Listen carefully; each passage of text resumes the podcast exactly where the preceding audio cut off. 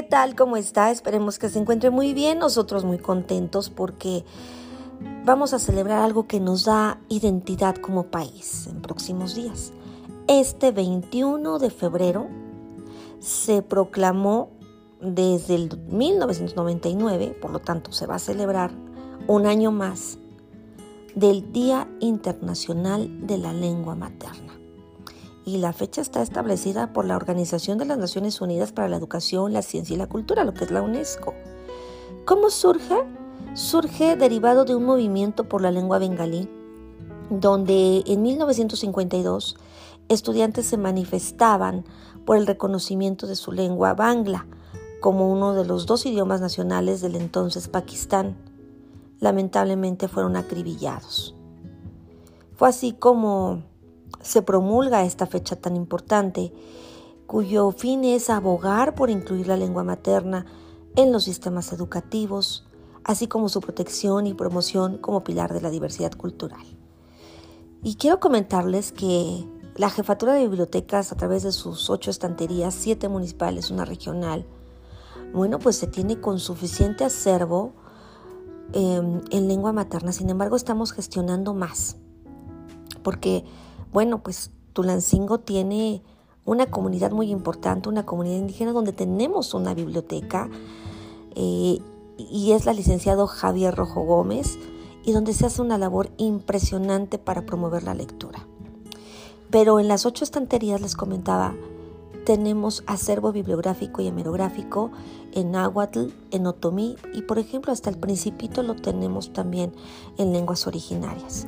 En el mundo se hablan más de 7.000 lenguas diferentes. Y México, nuestro hermoso país, ocupa en el continente americano el segundo lugar en número de lenguas originarias habladas.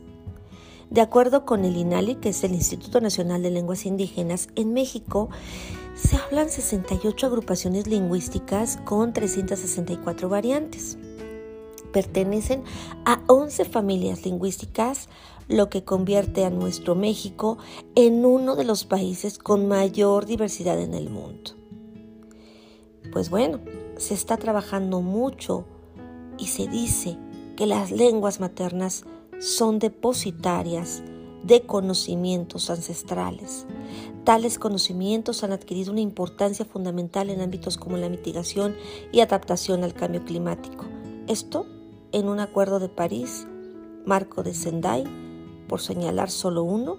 Así, el pluralismo garantiza la protección de esta sabiduría milenaria y su difusión.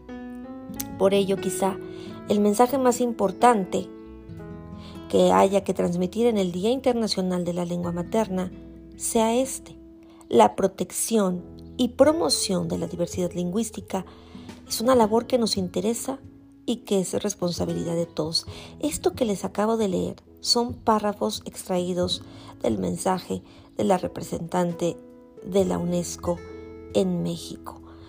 Pues así las cosas, por celebrar este próximo 21 de febrero como el Día Internacional de la Lengua Materna, destacar el profundo respeto que se tiene hacia los pueblos originarios, quienes preservan de manera impresionante y que de verdad muchos nos sumamos a difundir, en el caso de bibliotecas, el acervo que tenemos en la lengua madre. ¿no? En Hidalgo es el náhuatl, en el otomí, el tepegua, por ejemplo. Pero como ya escuchó usted, son muchas, muchas las lenguas que se hablan en nuestro país. Hay un catálogo de lenguas indígenas nacionales, de hecho está disponible en, en internet. Es un catálogo muy, muy amplio y es un documento que sin duda alguna da referencia, pero también testimonio de lo que en México tenemos como parte de identidad cultural. Y son muchísimos. Habla de lo que son las agrupaciones lingüísticas, habla de estas 68 agrupaciones, como le estaba comentando, que destaca el Cholteco, por ejemplo, el Tarahumara, el Totonaco, el Zapoteco, el triqui, el soque, el tarasco, el chontal, chatino, el popoloca, sayulteco, tlapaneco, tzotzil, y también habla de las variantes lingüísticas, en fin, es un documento que vale la pena conocer, está disponible en internet, así lo encuentra usted, como el catálogo de las lenguas indígenas nacionales, que por supuesto nosotros estaremos también compartiendo parte de esto, que es una riqueza cultural y que nos da identidad como mexicanos. Que viva la lengua materna.